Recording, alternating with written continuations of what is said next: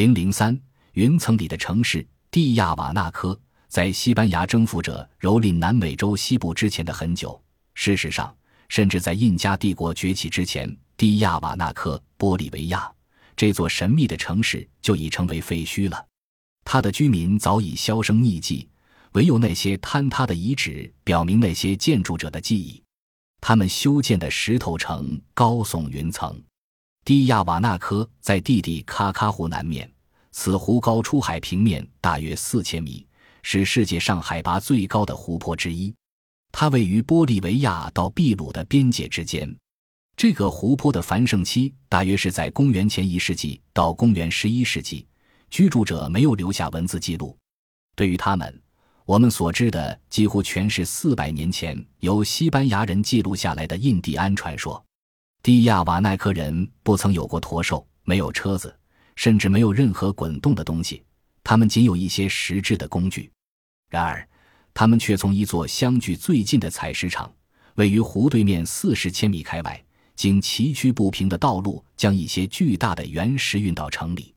这些石块被精确地磨成零零五厘米大小，并建成了一些巨大的、令人难以思议的建筑物。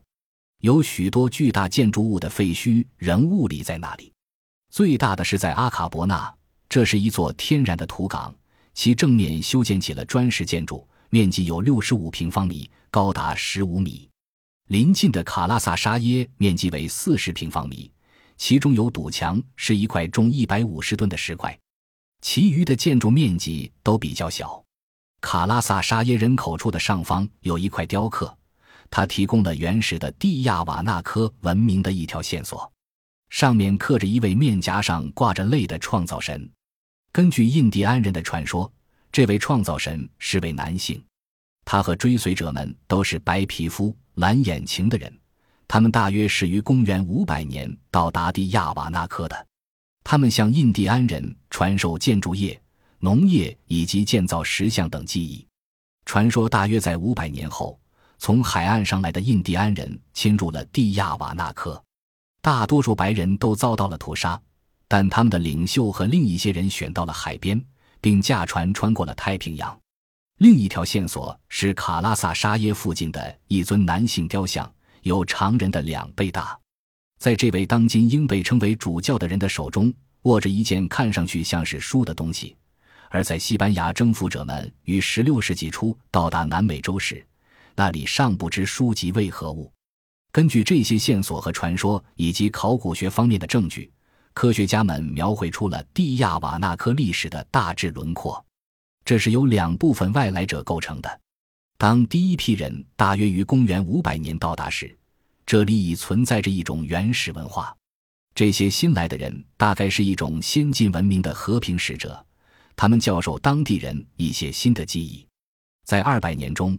蒂亚瓦纳科的影响扩展到了广大的区域，从厄瓜多尔到阿根廷西部，也影响了秘鲁的海滨地区。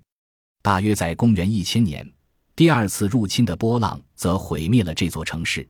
这个帝国在废墟中淹没了二百年，直到印加人在横跨大陆的征服行动中才重新修建了它。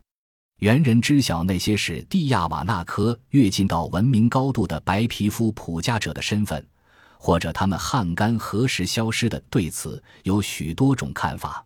在公元前很久，腓尼基人便驾船驶向了大西洋，于公元前五百年移居到了加那利群岛。他们可能到达过巴西，而其后裔穿越了大陆前往安第斯山脉。公元前三百八十年，古希腊的历史学家西奥庞普斯描述了在直布罗陀以西的一个巨大的岛屿。可能是一位腓尼基船长告诉他南美洲的。根据爱尔兰民间传说，圣布伦丹于公元六世纪穿越了大西洋。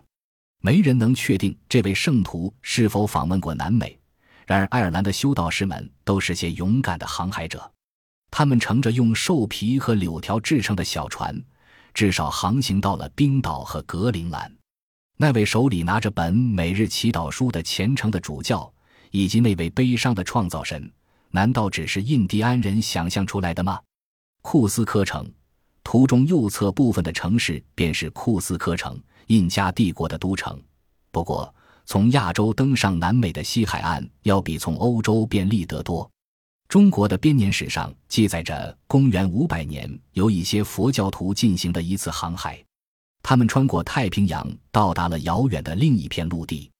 有些迹象表明，大约在一千一百年，有艘日本渔船登上了厄瓜多尔的海岸，可能是风暴将它吹离了航线。中国人比那些日本人领先了六百年，并且是有意识地计划好了这次航行。那位主教也许曾经是一位佛教徒。有一种颇吸引人的理论，是由挪威的索尔海尔达尔提出的。